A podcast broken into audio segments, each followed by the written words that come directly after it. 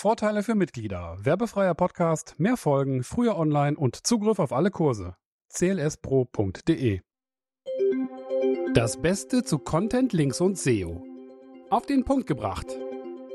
Der Linkdistanz-Ranking-Algorithmus aus Googles Patenten. Roger Monti mit 2T schreibt am 18. Mai 2019 den Beitrag Link Distance Ranking Algorithms auf searchenginejournal.com. Roger ist der Meinung, dass dieser Algorithmusteil in der Community deutlich zu selten besprochen wird. Auch wenn wir nicht wüssten, welche Patente Google tatsächlich in der Praxis regelmäßig einsetzt, so lohne es sich doch oft, diese Patente allein schon wegen dem Verständnis hin und wieder mal unter die Lupe zu nehmen. Mithilfe dieser Methode kann eine Suchmaschine Rankings produzieren, wenn sie die Distanzen innerhalb des Weblink-Graphen misst. Falls du den Begriff Linkgraph noch nie gehört hast, der Linkgraph ist die Ansammlung aller Links, die es im www gibt. Und das Ding ist deswegen ein Graph, weil man es sich so vorstellen kann, dass es verschiedene Punkte gibt, die miteinander verbunden werden. Und die Punkte spiegeln dabei die Seiten wieder. Und die Kanten oder die Linien zwischen den Seiten sind die Links. Wenn du auf einem Blatt Papier Kästchen malst für alle Seiten, die es im www gibt, und diese Seiten dann mit Linien untereinander verbindest, so wie es auch tatsächlich im www passiert, dann hast du den Link Graph aufgemalt. Keine Frage, dein Blatt Papier muss wahrscheinlich so groß sein, dass es von der Erde bis zur Sonne reicht. Das Patent nennt diese Berechnungsmethode oder den Wert, der dabei rauskommt, eine Variation des PageRank. Das Problem mit dieser Methode ist, dass um diesen PageRank-Wert auszurechnen, jeweils der gesamte Link Graph kalkuliert werden muss. Und das erfordert natürlich eine ganze Menge Rechenpower. Diese Form der Kalkulation durchzuführen ist also wahrscheinlich nicht etwas, was Google in Echtzeit vollziehen kann. Was interessant ist, Roger weist darauf hin, dass Penguin zum Beispiel jahresweise oder halbjahresweise ausgespielt wurde und dass hier vielleicht dieser Link-Distanz-Algorithmus zum Tragen gekommen ist. Wer sich noch daran erinnern kann, die Penguin-Bestrafung hat in der Regel so lange gedauert, bis Google Zeit hatte, das neue Update einzuspielen. Dieser Algorithmus heißt ja Längenalgorithmus und dementsprechend werden auch Längen berechnet. Was hat es mit diesen Längen auf sich? Das Patent beschreibt sinngemäß, dass diese Längen berechnet werden aus den Eigenschaften der Links und auch aus den Eigenschaften der Seiten, die ja zu diesen Links gehören. Außerdem gibt es einen Satz von sogenannten Seed Pages. Das bedeutet, das sind Seiten, die vorab ausgewählt wurden als die Startpunkte, an denen der Algorithmus startet. Ich denke, das kann man sich in der Praxis so vorstellen, dass einfach zum Beispiel 1000 gute Websites von Hand ausgewählt werden und die werden dann in den Computer gefüttert, in das Serversystem und das Serversystem geht dann raus und crawlt von diesen Seiten aus alle möglichen weiteren Seiten, um ja so das gesamte www zu entdecken. Was dann dabei rauskommt, ist ein Wert für die Linkdistanz. Und weil ja im weiteren Verlauf alle möglichen Websites auch untereinander verlinkt sind, kann sich dieser Wert dementsprechend verändern. Dieser Podcast wird zum Teil durch den Linkaufbau Online-Kurs ermöglicht. Du möchtest die genaue Vorgehensweise der effektivsten Linkaufbaustrategien lernen? Dann schau vorbei auf linkaufbau-onlinekurs.de. Sagen wir mal, spiegel.de verlinkt direkt auf die Wikipedia. Die Linkdistanz ist somit 1. Wenn ich vorher bestimmt habe, dass ich spiegel.de besonders vertraue, dann ist die Distanz zu Wikipedia ein positives Signal.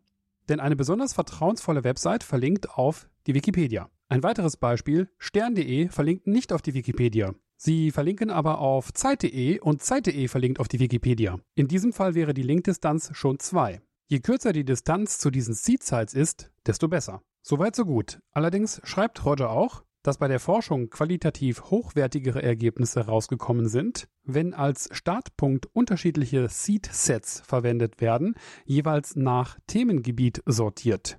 Also in der Praxis könnte man sich das so vorstellen, es gibt nicht ein Seed-Set für das gesamte WWW, sondern es gibt ein Seed-Set für den Bereich Sport, es gibt ein Seed-Set für den Bereich Ernährung, ein Seed-Set für den Bereich Politik und so weiter. Google redet im Patent von etwas, das sich Reduced Link Graph nennt. Und genau das könnte damit gemeint sein. Der Sinn und Zweck dieser Berechnung liegt laut Roger, aber auch laut dem Patent darin, Müll rauszufiltern. Ein Kernzitat aus dem Dokument und ich übersetze direkt ins Deutsche. Der frühe Erfolg von linkbasierten Ranking-Algorithmen basierte auf der Annahme, dass Links einen implizierten Wert der Zielseiten widerspiegeln. Heutzutage existieren allerdings viele Links, die aus anderen Gründen existieren, als dazu Autorität zu transferieren. Solche Links reduzieren die Signalstärke der Analyse und bedrohen die Qualität der Ergebnisse. Um Suchergebnisse von hoher Qualität zu garantieren, ist es notwendig, solche Links zu erkennen und deren Einfluss zu reduzieren. Mit der Hilfe von einem Bezeichner können solche Links erkannt und aus der Berechnung entfernt werden. Danach kann die gewohnte Linkanalyse auf den verbleibenden reduzierten Linkgraph angewendet werden. Zitat Ende. Interessant sind hier einige alte Bekannte. Zum einen Confer Authority steht im Original. Autorität im Sinne der Suchmaschinen wird durch Links übertragen. Roger weist darauf hin, dass Newsportale wahrscheinlich innerhalb des ursprünglichen Seed-Sets angesiedelt sind. Google habe in der Vergangenheit immer wieder behauptet, es gebe kein Negative SEO. Das heißt, die Sabotage der Rankings einer Website durch das Setzen von vielen Spam-Links. Vielleicht könne man so darüber nachdenken, dass wenn der Link-Distanz-Algorithmus ohnehin die Spam-Links aus dem Netz entfernt, dass äh, Links von diesen Seiten ohnehin gar keine Auswirkungen auf das Ranking von anderen Websites haben. Roger stellt eine weitere interessante Vermutung auf. Dadurch, dass es so viel einfacher ist, einen reduzierten Linkgraph zu analysieren, und weil sich die Qualität der Linkgrafen verbessert, wenn diese auf verschiedene Themengebiete ausgerichtet werden, solle man sich darauf konzentrieren, Links von Websites zu erhalten, die im gleichen Themengebiet publizieren. Dieser Podcast wird zum Teil durch unsere Arbeit in der Linkaufbauagentur ermöglicht. Dort bauen wir nicht nur hochwertige Links für unsere Kunden auf und das seit mehr als zehn Jahren, wir produzieren ebenso verlinkungswürdige Inhalte, Texte für Landingpages, machen Content-Inventare, Linkanalysen und führen komplette SEO-Audits durch. Wir beraten und begleiten unsere Kunden auch bei der Umsetzung von technischen On-Page-Maßnahmen bis hin zu State-of-the-Art SEO-Split-Test-Kampagnen. Linkaufbau-agentur.de Ich möchte hier noch ergänzen, dass ich das durchaus für eine gute Idee halte, allerdings nicht um das Ranking zu verbessern, sondern eher um zu verhindern, dass Google die eigene Website rausrechnet. Das ist eine ganz wichtige Unterscheidung, denn ich weiß aus vielen persönlichen Gesprächen, dass wenn so ein Argument vorgebracht wird, Diskussionsteilnehmer immer wieder sagen, aha, jetzt brauche ich also doch keine Links aufbauen von Websites, die mit meinem Thema nichts zu tun haben. Das stimmt nur bedingt. Links aus themenrelevanten Bereichen helfen Google dabei zu bestimmen, ob deine Website ja zu nah in der Nähe des Spam-Pools ist. Nach der Theorie, wenn du einmal aus dem großen Einflusskreis herausfällst, dann bringen dir sozusagen auch die anderen Links nichts. Aber wir müssen auch bedenken, dass Roger hier einfach nur eine Vermutung aufstellt und dass Google unter Umständen durch Entwicklungen in der Hardware und andere Fortschritte, vielleicht auch andere Methoden, das Ranking zu berechnen, mittlerweile weitergekommen ist. Denn wir können uns ja auch daran erinnern, dass Penguin 4 das letzte Penguin-Update war und Google seit 2016 die Linkdistanzanalyse, wenn sie sie noch machen, tatsächlich in Echtzeit vollziehen. Roger verweist noch auf ein Dokument der Stanford University, an der die beiden Google-Gründer auch studierten. In diesem Dokument geht es um die Frage, was in der Information Retrieval Science Distanz tatsächlich bedeuten könnte. Messen kann man hier zum einen, ob es mehrfache Verbindungen gibt, wiederum wie gut die Qualität dieser Verbindungen ist, ob es direkte oder indirekte Verbindungen sind.